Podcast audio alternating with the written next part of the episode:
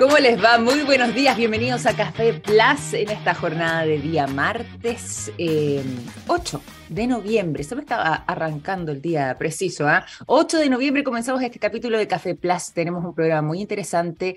Eh, vamos a estar conversando. Recordarán ustedes que ayer eh, conversamos justamente con una invitada respecto a lo que tenía que ver con el acceso del agua potable y eh, cuántas personas en el mundo actualmente no cuentan con este verdadero privilegio considerando la cantidad de personas que eh, están con este problema, no solamente en nuestro país, sino que eh, también en otras latitudes. Y bueno, el día de hoy vamos a estar hablando sobre un tema relativamente parecido, ¿ah? sobre mm, la posibilidad de que eh, también el mundo empresarial eh, pueda contribuir en todo ello y hay una inversión, una inversión, perdón, un proyecto de inversión social eh, que está bastante interesante y que justamente busca poder dar acceso a soluciones de agua y de saneamiento, teniendo un impacto en cerca de 30.000 personas en América Latina. Ya les voy a estar contando sobre esto porque está nuestra primera invitada del día de hoy justamente para poder conversar con nosotros sobre este tema, ya se las voy a presentar, pero antes, eso sí, déjenme contarles también lo siguiente. Los productos de QM están en tomografías con medio de contraste que sirven para diagnosticar el cáncer. Gracias a ello, millones de personas inician tratamientos oportunos. Los productos de SQM ayudan a mejorar nuestra calidad de vida. Saludamos a SQM que nos acompaña en nuestro programa. Y ahora sí, entonces, para conversar justamente sobre este proyecto, eh, sobre su impacto, y eh, cómo es que han estado avanzando también en esta línea, es que está junto a nosotros la gerente regional de sostenibilidad y relacionamiento comunitario de Softis. Está junto a nosotros María José Ochagavía. ¿Cómo estás María José? Bienvenida a Café Plus, muy buenos días. Hola Victoria, buenos días. Muchas gracias ahí por la invitación, un gusto estar con ustedes. Oye, nosotros felices además de poder conversar de estos temas que eh, no solamente nos interesan, sino que consideramos también tan importantes. En la radio eh, hemos tenido muchas veces eh, la oportunidad de dar una mirada a lo que pasa, sobre todo con el tema del agua y mm con esta posibilidad de justamente revertir una cantidad de cifras que son bastante demoledoras en lo que tiene que ver con el acceso y sobre todo además el acceso a agua potable, lo que tiene que ver con el saneamiento. Y ustedes han estado liderando este proyecto Softis contigo y quiero preguntarte en qué consiste, de qué se trata. Cuéntanos tú cómo es que eh, fueron elaborando esta iniciativa. Total. Bueno, ahí solamente para partir, eh, simplemente explicar, básicamente porque el proyecto se llama Softis Contigo. ¿Quién es Softis? Somos una empresa parte del grupo CMPC dedicada a la producción y comercialización de marcas de cuidado y higiene personal, tan reconocidas como Elite, como BabySec, como Lady Soft, como Elite Professional en, el, en, en la mirada más B2B. Y básicamente tenemos un propósito, Victoria, que es muy claro y que obviamente es el, es, el, es el, punto central de toda nuestra estrategia de negocio que tiene que ver con entregar cuidado en el día a día y en cada etapa de la vida de las personas.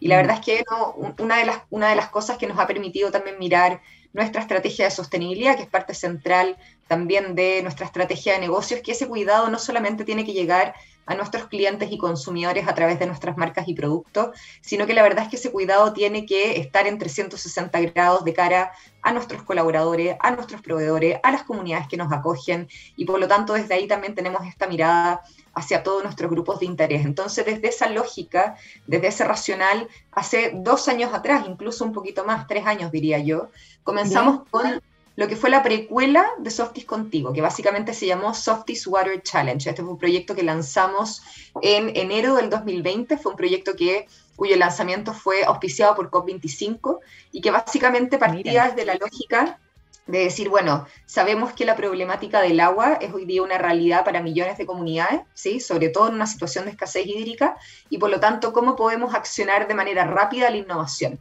O sea, ¿cómo podemos realmente hacer de la innovación un elemento que logre generar transformaciones rápidas y eficientes en los territorios? Y no solamente en Chile, sino que en muchos países de Latinoamérica, que es donde nosotros tenemos presencia industrial. Así que básicamente lanzamos este proyecto hicimos una convocatoria a nivel eh, internacional con Discovery, me acuerdo, y todavía recuerdo que como equipo decimos, bueno, si llegan 20 proyectos de innovación, ya básicamente estamos contentos, digamos. Llegaron 500 proyectos de innovación de África, de Europa, de Estados Unidos, de Latinoamérica, muchísimo, y ahí básicamente empezamos a acelerar a los 20 mejores proyectos con el Centro de Innovación de la Universidad Católica y luego seleccionamos a las tres soluciones ganadoras en temas de innovación en agua y las implementamos en Brasil, en Perú y en Chile. Entonces esa fue como la precuela y ahí dijimos acá definitivamente tenemos una forma de llegar con este cuidado a las personas y desde ahí también dijimos, bueno, entonces ¿cómo ampliamos esto? Porque básicamente lo que nos dimos cuenta en el territorio es que no se trataba solo del agua, sino que fuertemente del saneamiento, ¿sí? De que las mm. personas no solamente tuvieran agua, tuvieran un baño, tuvieran alcantarillado, vino la pandemia, nos decían, oigan, lávense las manos, ¿cuántas millones de personas no se podían lavar las manos? Porque básicamente no tenían un lavamanos. Y así fue como básicamente aprobamos en directorio en agosto del año pasado este proyecto Softis Contigo, que nuevamente tiene la misma lógica, llegar con cuidado, con higiene a las personas, y donde comprometemos en una alianza con Techo 2.000 soluciones de agua y baños al 2026, ¿sí? Ese es como el primer pilar y ese es como el primer, en el fondo, compromiso potente. Esta es una inversión de 6 millones de dólares, es una, es una alianza a 5 años. ¿Por qué con Techo? Porque es un actor que tiene presencia en los ocho países donde nosotros también estamos. Y básicamente a eso se le suman dos componentes, uno que tiene que ver con educación en higiene, o sea, no solamente poner soluciones de agua o baño, sino que también, Victoria, educar en higiene y dejar capacidades instaladas en los territorios, en las familias. Eso también fue algo que nos dimos cuenta de manera súper fáctica en los territorios y, en las comunidades cuando íbamos a instalar. Y finalmente, todo un pilar que tiene que ver con ayuda oportuna, con cómo poder llegar con nuestros productos en ciertas situaciones de catástrofe, de emergencia, donde sabemos que el cuidado se pone muy en tela de juicio, así que básicamente la idea era poder estar ahí más presente que nunca. Así que ese es el proyecto con toda su historia y arqueología. Qué, impresionante además el trabajo que ya han estado realizando, y si bien ahora se aprueba lo que nos decías tú, eh, lo que tiene que ver con el proyecto ah, podríamos decir con el nombre ya oficial, ¿cierto? Proyecto Softies contigo. Eh, lo que venía siendo esta precuela eh, es muy decidor para eh, no solamente que lo puedan implementar, sino que el hecho mismo de darse cuenta de lo que tenía que ver con esta realidad latinoamericana. Y ahí quería preguntarte, ya que tú decías que esto es algo que van a estar desarrollando además en ocho países, si no me equivoco, de Latinoamérica, ¿cómo es la radiografía en esos ocho países? Es decir, ¿cómo es la realidad respecto a lo que tiene que ver con el acceso al agua y el saneamiento, como nos mencionabas tú? Y también qué es lo que pasa particularmente en Chile. ¿Cómo va a ser ese despliegue pensando justamente en las necesidades que pueden existir en esos lugares? Sí, total.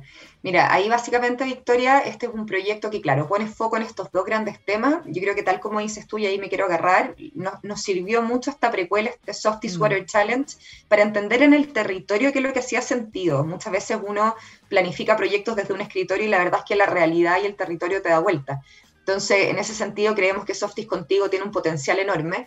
Y la verdad es que la realidad de agua y saneamiento en Latinoamérica, yo diría que es incluso más amplio. O sea, hoy día las problemáticas de agua y saneamiento es uno de los 17 objetivos de la Agenda 2030 de Naciones Unidas. O sea, en el fondo el racional ahí es si realmente queremos tener personas que se puedan desarrollar al 100% de sus capacidades, que puedan realmente, países que puedan crecer, etcétera, el agua y el saneamiento son condiciones básicas y necesarias. Y por lo mm. tanto, ese que es un problema global, que obviamente se complejiza aún más en situaciones de cambio climático, de escasez hídrica, etcétera, obviamente Latinoamérica no es la excepción, ¿sí? Y ahí yo creo que tal como dices tú, hay datos bien dramáticos, tal como el del Banco Interamericano de Desarrollo, que dice que básicamente solamente el, o sea, el 30% de Latinoamérica no cuenta con acceso a agua segura y que un 70% no accede a saneamiento. Y esa fue otra de las cosas. Nosotros nos estábamos metiendo en agua y de repente se nos abre todo este mundo del saneamiento y nos damos cuenta que la problemática incluso duplica lo que habíamos visto en temas de agua, ¿sí? Y cuando hablo de agua segura, ojo que no me refiero solamente a tener agua, me refiero a tener cantidad de agua, me refiero a tener calidad de agua, cuántas personas mm. están tomando agua contaminada, me refiero a tener continuidad de agua, que una familia tenga agua las 24 horas del día, eh, incluso hoy día se le han sumado otras CES a esa fórmula, el costo, cuánto gasta una familia en agua. Familias que no tienen agua y tienen que comprar bidones, por ejemplo. Eh, y en una situación de, no sé, salario mínimo, eso obviamente se pone eh, muy cuesta arriba. Entonces, básicamente la situación en Latinoamérica no es la excepción y la situación en Chile tampoco lo es y la verdad es que se agrava aún más. Y lo mm. que hemos visto de manera súper concreta y pragmática es que se agrava aún más en una situación de pobreza como la que se está viviendo post pandemia en todo el mundo, pero en Latinoamérica creo que mm. con una agudeza especial. O sea, acá tenemos el último informe de la CEPAL que dice que en los últimos dos años de pandemia, Latinoamérica completo retrocedió 28 años en pobreza extrema. Entonces, realmente le pegó muy fuerte a esta región todo lo que tuvo que ver con la pandemia y obviamente eso lo que genera es que básicamente tengamos una mayor cantidad de personas viviendo en una situación de vulnerabilidad, de campamentos. Ahí los campamentos han crecido de manera relevante en toda Latinoamérica, y por lo tanto son familias, obviamente, que no tienen acceso a servicios básicos, agua, saneamiento, alcantarillado, luz, energía, entre otros. Entonces nosotros claramente no estamos enfocados en todo el amplio ámbito de cosas que se requieren en ese contexto que entendemos que es muy, muy carente, sino que básicamente en aquellos temas donde nosotros sentimos que tenemos una expertise y que realmente podemos generar un aporte de valor y obviamente por eso está este foco súper, súper importante en temas de cuidado y de higiene y de cómo hacemos que la higiene, que es un concepto bien clínico, como medio antiséptico nos suena, realmente lo entendamos como un concepto que está fuertemente correlacionado con la salud y básicamente la calidad de vida de las personas. Totalmente. Bueno, y aprovechar además también de entregar algunos datos, ya que tú mencionabas que em, este proyecto va a ser parte también de esta alianza que han pactado junto a Techo. Al menos en el caso de Chile, se estima que hay eh, alrededor de 81.643 familias actualmente habitando en campamentos. ¿Cuántos campamentos? 969 campamentos a lo largo de nuestro país, esto según el último catastro que se realizó entre el año 2020 y 2021. O sea, esto puede seguir creciendo perfectamente también eh, para este 2022. Y yo por lo mismo, María José, aprovecho también de preguntarte eh, respecto un poco lo que quizás tiene que ver más directamente contigo, en lo que tiene que ver con este trabajo y este proyecto. Eh, justamente es la mirada que tienen desde Softies para hacerse cargo y hacerse parte de esta problemática. ¿Cómo es que eh, en este caso todo lo que tiene que ver con sostenibilidad, con relacionamiento comunitario, eh, se ha ido insertando también en el corazón de la empresa para poder dar vía justamente a proyectos de esta envergadura y con esta relevancia? Sí, ahí, ahí Victoria, em, la verdad es que para nosotros, hoy día nosotros como compañía tenemos un business plan, eh, una estrategia de negocio, y creo que una de las primeras cosas que me gustaría resaltar es que uno de los cinco pilares o palancas de la estrategia de negocio tiene que ver con la sostenibilidad. Yo creo que esa es como la primera, em, como buena noticia, y es que la sostenibilidad muchas veces en las organizaciones lamentablemente va un poco por la tangente y por lo tanto de una u otra manera no se integra las decisiones de negocio. Entonces yo creo que eso es mm. lo primero.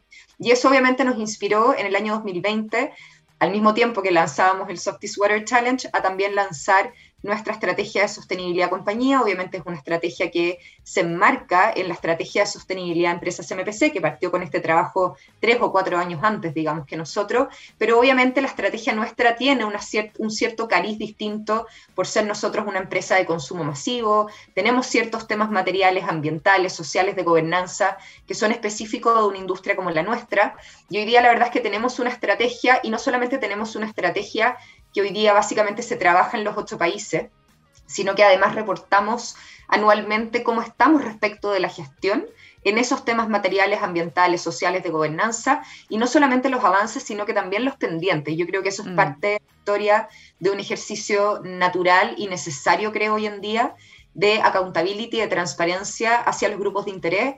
Nosotros, y ahí también eh, aprovecho de, recalcarlo, nos, tomamos la verdad es que muy en serio nuestros ejercicios de reportería. El año mm. pasado recibimos el Hallmarks Awards al, segundo mejor reporte de la industria a nivel mundial. La verdad es que este es un, es un tema que para nosotros hoy día es bien central y que básicamente, como decía al inicio, parte de esta mirada del cuidado 360 y de entender que no solamente le debemos ese cuidado a clientes y consumidores, sino que se lo debemos a nuestros colaboradores y ahí tenemos metas y compromisos muy concretos en temas de sostenibilidad y personas. Eh, en temas de proveedores también, hoy día estamos trabajando desde una mirada extendida de cadenas de valor, estamos evaluando proveedores críticos en ámbitos ASG, o sea, no solamente mirando el impacto de nuestra operación, sino que también mirando el impacto extendido, aguas arriba y aguas abajo de nuestra operación, para generar obviamente una mejora continua de la cadena completa. Y también, obviamente, el entorno. Tenemos metas ambientales muy robustas. Queremos ser una empresa cero residuos al 2025. Queremos reducir en un 40% nuestro uso industrial de agua el mismo año. Queremos reducir en un 50% nuestras emisiones de gases de efecto invernadero al 2030 y claramente desde la mirada del entorno también entra la mirada comunitaria. Tenemos ahí una política de relacionamiento comunitario y para nosotros Victoria era muy importante primero fijar dónde iba a estar nuestro aporte al desarrollo local y la verdad es que desde ahí sentimos que el aporte tiene que ser en aquello donde somos expertos y obviamente Softis contigo es una tremenda respuesta y sobre todo es una tremenda respuesta por dos cosas, por tener una temática en la que sentimos que podemos ser un aporte de valor y por no hacerlo solos. O sea, yo creo que ese segundo punto para nosotros es fundamental. Nosotros creemos fuertemente en las alianzas, en generar ecosistemas virtuosos con los cuales poder avanzar y creemos que ahí la alianza con Techo es un tremendo gatillante de cambio y no solamente con Techo, y quizás con estos cierros, sino que con nuestros colaboradores. Esto no tiene que ver solamente con entregarle recursos en esta, en esta situación a una organización de la sociedad civil y que sean ellos los que construyan. Nosotros vamos a construir con nuestros colaboradores. Desde mayo a la mm. fecha hemos movilizado a 500, 600 colaboradores de Softis que han ido a implementar las soluciones de agua y baño a los territorios. Y por lo tanto, desde esa mirada también la sostenibilidad se vive en primera persona y queda muy dentro de la organización y su cultura. Completamente. Qué importante además, como decías tú, poder hacerlo justamente con eh, quienes son parte eh, de los trabajadores de la empresa para poder justamente que esto eh, sea parte de la cultura institucional, como decías tú. Qué relevante que eh, se haga de esta manera y el enfoque que han logrado tener. Yo por lo mismo quiero aprovechar también de recordar a quienes están sumándose a nuestra conversación que estamos hablando con María José Ochagavía, y es gerente regional de sostenibilidad y relacionamiento eh, comunitario, digo, de Softis, conversando sobre el proyecto Softis contigo, que busca justamente poder contribuir en lo que tiene que ver con el acceso y dar solución eh, en el acceso a agua y saneamiento con un impacto eh, entre, en cerca de 30.000 personas en América Latina. Y eh, la María José nos ha estado entregando también eh, no solamente los detalles de lo que va a ser la implementación, sino que también respecto a esta profunda realidad que eh, muchas veces invisibilizamos, pero que nos afecta muy fuertemente a nivel regional y Chile tampoco es la excepción. Yo quería, por lo mismo, María José, preguntarte, ya que nos van quedando los últimos minutos, ¿cómo es que podemos ir no solamente quizás informándonos o haciendo un seguimiento de lo que va a ser estos años donde van a mantener tener esta alianza del proyecto Softis contigo, em, si es que va a haber algún canal de, información, si lo van a hacer a través de las redes sociales, si es que eh, de manera permanente quizás irán subiendo uno que otro video de cómo se va avanzando. Y lo otro, por último, también, si es que hay alguna manera de contribuir. Aquí me refiero a las personas comunes y corrientes, y tú nos contabas también cómo esto está instaurado en lo que tiene que ver con la cultura institucional, pero si es que hay alguna otra manera de participar, no sé si existirá un voluntariado o algo similar, cuéntanos tú antes de, ir finalizando además esta conversación. Muy importante. Sí, total. Eh, mira, ahí básicamente, Victoria, nosotros, o sea, primero agradecerles este espacio, porque la verdad es que para nosotros es fundamental poder dar cuenta de lo que se está haciendo y no necesariamente, eh, no necesariamente desde la mirada más desde la empresa, sino que desde la mirada de la problemática. Mm. Nosotros sentimos que acá hay una problemática que, tal como tú lo dijiste muy bien, muchas veces queda muy invisible. Venimos dos años hablando de la pandemia y la verdad es que mientras todo eso está pasando, y gracias a Dios está a la baja, digamos, ahora, bueno, ahora lamentablemente al alza un poco de nuevo, em, pero la verdad es que tenemos una problemática que es muy, muy eh, compleja en Latinoamérica, que tiene una mirada de género muy importante. Las mujeres obviamente están mucho más afectadas desde la mirada de la escasez de agua, de la escasez de un mm. baño, eh, entonces tenemos también en el fondo ciertas poblaciones que están especialmente em, que están especialmente como afectadas por esto. Entonces nosotros vamos a estar comunicando esto en, muchos espacios y así ya lo estamos haciendo. Tenemos un sitio web que es www.softiscontigo.com. Obviamente se pueden meter a ese sitio y están todas las informaciones de todas las activaciones que estamos haciendo en los ocho países. Eh, nosotros este año partimos solamente en Chile, en Brasil, en México y en Ecuador, pero ya durante el 2023 vamos a avanzar también a Argentina, a Colombia, a Perú y a Uruguay. Por lo tanto, en esa página está todo con videos, con fotos, con los números de resultados de impacto. Entonces creemos que es una plataforma que cuenta muy bien esta historia. Por otro lado, también obviamente nuestras redes sociales, softis.la en Instagram, softis.br, por si es que alguien nos escucha desde Brasil también, ahí aprovechar de, abrir ese, espacio. LinkedIn para nosotros también es un espacio donde siempre estamos comunicando este proyecto, que hoy día es un proyecto que nos genera enorme orgullo. Y respecto Y respecto al tema del involucramiento, efectivamente nosotros trabajamos muchos de los proyectos con voluntarios y personas voluntarias directamente de Softies, ¿sí? En los ocho países. No obstante, hay algunas implementaciones que a veces nos quedan un poquito más lejos, por ejemplo, a tres, cuatro, cinco horas de alguna de nuestras plantas, y ahí efectivamente Techo va con voluntarios propios. Entonces aquí Quizás por un segundo me pongo también la camiseta de techo y digo que evidentemente Techo siempre está buscando voluntarios y personas que estén interesadas también en involucrarse y en contribuir. Así que creemos que es un proyecto que desde una mirada muy 360 logra eh, aunar varias voluntades. Así que bienvenidos también los que quieran sumarse de una u otra manera. Oye, maravilloso y qué bueno además saber que se puede también eh, colaborar o contribuir o aportar, aunque sea desde esa vereda. Y eh, bueno, atentos por supuesto también al que va a ser el seguimiento de todo este proyecto y como nos decías tú, con tanto material además que van a estar también comunicando, se vuelve muy importante sobre todo para poder generar conciencia y visibilizar esta problemática. María José, te quiero agradecer por esta conversación aquí en Café Plus durante esta mañana, por el tiempo además que nos regalaste y por contarnos sobre este proyecto, el proyecto Softies contigo tan interesante tan relevante y tan importante, sobre todo para las comunidades a lo largo de nuestro continente. Gracias a usted, Victoria. Ahí seguimos en contacto. Ahí estaremos en contacto entonces. María José Ochagavía Montes, gerente regional de sostenibilidad y relacionamiento comunitario de Softies, conversando con nosotros durante esta mañana sobre el proyecto Softies contigo. Nosotros vamos a continuar eh, aquí en el programa y nos vamos a ir a la música. Los quiero dejar durante esta mañana con el sonido de Travis. La canción Flowers in the Windows es lo que suena a continuación.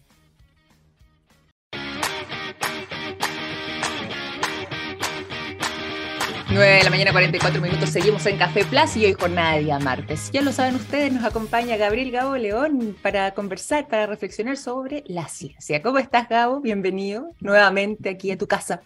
Muchas gracias, Victoria. Muy buenos días, muy bien. ¿Tú cómo estás?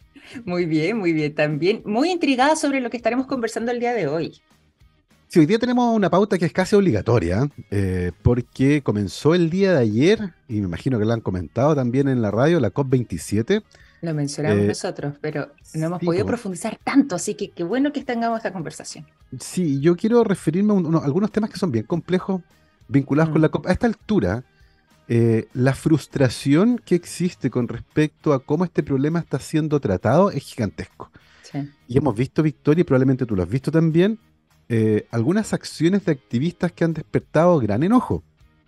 Eh, como esto de tirarle sopa de tomate, puré, a, obras de arte, pegarse con pegamento acrílico, ¿cierto?, a las obras de arte, em, en acciones que han despertado, yo diría, de manera transversal el repudio, mm. pero que tienen en su origen insisto, esta enorme frustración con respecto a que hay un grupo de personas que siente que no estamos haciendo mucho al respecto. Y de hecho, ayer hubo una protesta muy ingeniosa, no sé si la viste, en Países Bajos, en mm. un aeropuerto, un grupo de ciclistas que se metió a la pista de aterrizaje para evitar el despegue de jets privados, eh, que, que hoy día se han convertido, que es un lujo de personas ricas, eh, y que han despertado un montón de críticas. En Estados Unidos al menos hemos visto algunos resúmenes que han hecho de artistas de Hollywood, de deportistas, de cantantes, que usan aviones privados, jets, para hacer viajes de 10 o 15 minutos. Sí. Lo que es una locura, van a comprar y van en jet privado, eh, en un viaje que en auto les toma media hora. Entonces, absurdo. Y, las emisiones, bueno, entonces es absurdo. O lo que vimos hace poco, eh, una, en una entrevista que dio Mbappé, el jugador de la selección francesa y del Paris Saint-Germain, donde le preguntaron por un compañero y, la respuesta fue reírse. Fue una burla, sí. Tal cual. Entonces, ese tipo, de, ese tipo de hechos está generando en la población a la que se le pide duchas más cortas, no comer carne, no usar el auto, un montón de sacrificios personales, está generando en la población, yo diría que hasta un hastío. Eh, y una suerte de frustración gigante porque se ve que esto no se mueve. Eh, y de hecho, el tono de los discursos que están eh, ocurriendo ahora, que ocurrieron ayer, pero que están también teniendo lugar ahora, de varios presidentes que están en la cumbre, reflejan eso. Están hablando los presidentes de los países más pobres, Pakistán, Somalia, Malawi, países muy afectados por el cambio climático, por la crisis climática y ecológica, y la verdad es que sus palabras a esta altura uno ya nota que hay cierto grado de desesperación. Eh, porque la inacción al respecto está generando una gran, gran frustración. Y de hecho estaba viendo recién en Twitter comentarios de varios científicos climáticos que no fueron a la COP porque no quieren volar en avión y que están además tremendamente enfadados porque sienten que la COP se está convirtiendo en una suerte de feria para greenwashing de muchas empresas.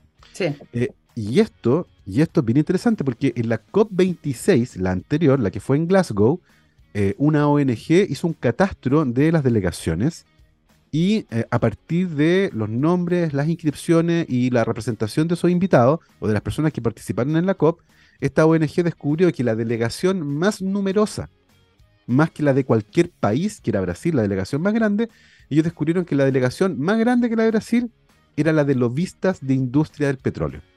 Ay, Entonces, qué horror. Es una conferencia que está completamente infiltrada por la industria del petróleo, eh, con científicos que se sabe han sido pagados por la industria del petróleo, que asisten para generar disenso, Mm. duda, polémica, eh, para generar incertidumbre con respecto a las proyecciones que hay eh, con respecto al cambio climático. Eh, y hay uno de los puntos más complejos es que la pregunta que empieza a rondar en el ambiente y que están y que están poniendo de manera firme los países más pobres, que son los más afectados por la crisis climática. Por ejemplo, Somalia es un país tremendamente vulnerable a la crisis climática y su contribución en términos de producción de gases de efecto invernadero es ínfima.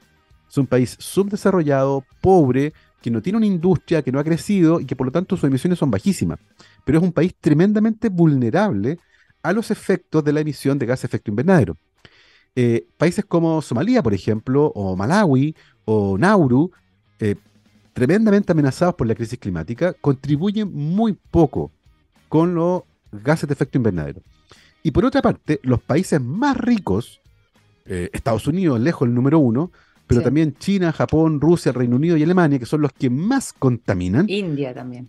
India metió entre medio, son los que generaron su desarrollo a partir de la quema de combustibles fósiles, a partir de la quema de carbón, madera y petróleo. Y por lo tanto, lo que está empezando a aparecer acá es una suerte de responsabilidad con respecto a cómo llegamos aquí. Y básicamente se está tratando de contestar la pregunta, ¿quién paga por todo Mm. esto? Porque finalmente hay un factor económico que no podemos pasar por alto. Totalmente. Esto va a costar una cantidad de dinero gigantesca. Y los países más pobres y más vulnerables están mirando a los países más ricos y le están diciendo, oiga, usted se hizo rico generando este desastre, ahora las consecuencias las tengo que pagar yo, que soy un país pobre, me están pidiendo que no contamine y por lo tanto necesito ayuda. Y esa va a ser probablemente una de las discusiones más importantes. El problema es que Estados Unidos se ha restado sistemáticamente de muchos acuerdos. China ni siquiera está presente. Xi Jinping no fue, no fue y no va a asistir a la COP.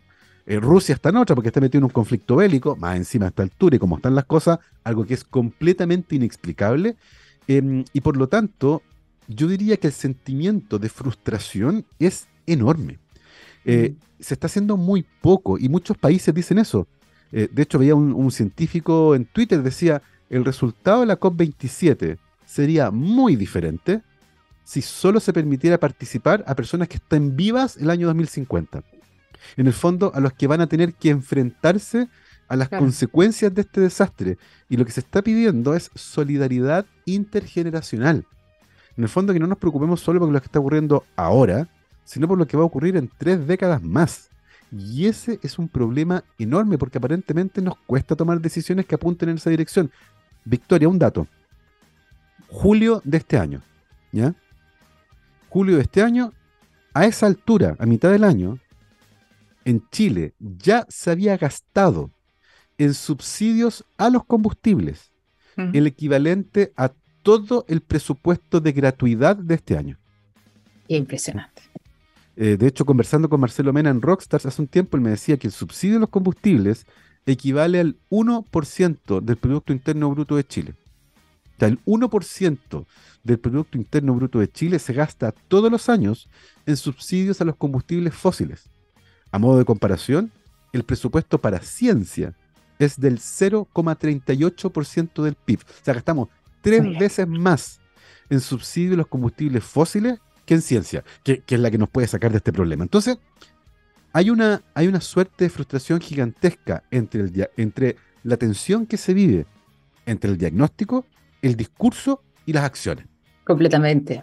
Entonces tengo la sensación de que la gran, el gran resultado de esta COP va a ser la materialización de este sentimiento. En el fondo, está la evidencia científica, que es antiguísima. Otro científico subió a Twitter un gráfico del año 1938. ¿Ya? Donde un científico climático ya hacía las, proyecciones de lo que iba a pasar con la temperatura de la superficie del planeta debido a la acumulación de gas de efecto invernadero por la quema de combustibles fósiles. Y ya en esa época, hace 100 años, eh, la proyección era que esto iba subiendo y iba a ser un desastre. O sea, esto no es nuevo. Mm. Eh, y esa desconexión entre la evidencia científica, el discurso, ¿cierto? Porque hay mucho buenismo acá, sí, el planeta hay que salvarlo y qué sé yo, y las acciones es lo que tiene gran problema. Entonces, totalmente. Se siente una inercia acá que está súper difícil de romper. En el fondo, ¿cómo pasamos del discurso a la acción? Y se están pidiendo cosas súper puntuales. De hecho, uno puede ver que, entre otras cosas, se está pidiendo el fin a las subvenciones a seguir buscando yacimientos petrolíferos. Y a la subvención a que se siga fomentando el uso de combustibles fósiles.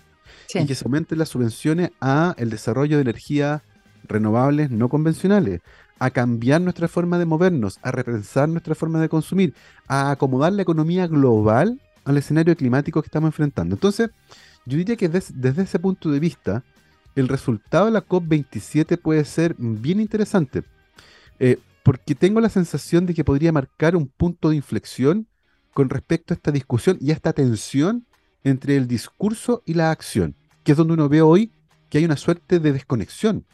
Eh, porque por un lado los discursos son todos súper alarmistas eh, y mucho buenismo y hay que salvar el planeta y qué sé yo, y pero cuando hay que llegar a las acciones, algo pasa. Claro, la práctica. Mm.